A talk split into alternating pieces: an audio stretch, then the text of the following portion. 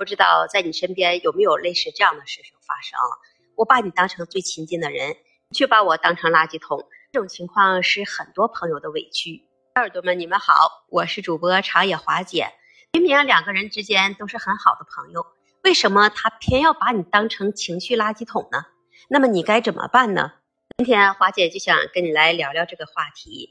如果你感到被朋友当成情绪垃圾桶，这可能是一种不健康的友谊动态，需要进行适当的处理。那么今天华姐给你一些建议，来帮助你应对这种情况。首先，你要学会坦诚沟通。那么，试着和你的朋友坦诚的来谈论你的感受，说明你不喜欢成为他们的情绪倾诉对象，并且希望在友谊中能有更多的平衡。第二个建议，那就是设定边界。为了保护你自己的情绪和精力，你要学会设定健康的边界。你可以选择适当的时机来倾听朋友的问题，但是你也要明确来表达，表明你不希望在任何时候都成为他们的情绪出口。第三种建议，如果你的朋友一直向你倾诉，你就试着给予一些建议性的建议，帮助他能找到解决问题的方法，而不仅仅是你要听他们的抱怨。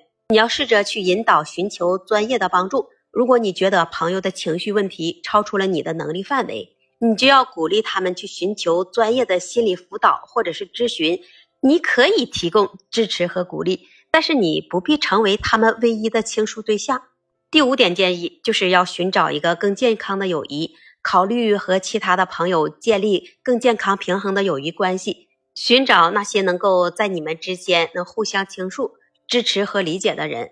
第六点建议就是你要有一个自我保护，如果你的朋友并不真正在意你的感受，或者是一直将你当成他们情绪倾诉的出口，你可能需要重新来评估这段友谊是否对你有益。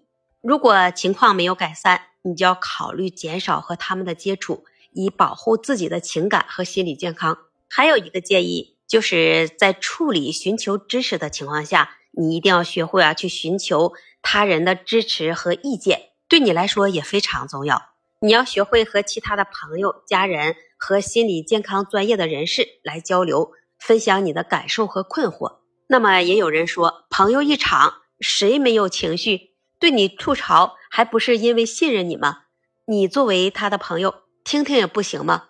这绝对是错了。那我坚决不提倡去承受朋友源源不断的负能量，因为你越去听，那对方就越说的停不下来，你也只会越痛苦。所以呢，那再好的关系也不要去当对方的情绪垃圾桶，一定要意识到，作为朋友，你有权利和责任来保护自己的情感和心理健康。作为友情来讲，它应该是相互的，建立在平等和支持、理解的基础上。没错，因为我们都希望自己是一个温暖的人，我们也期待积极乐观的人生。在我们每一个人的人生当中，我们也会遇到各种各样的困扰和烦恼。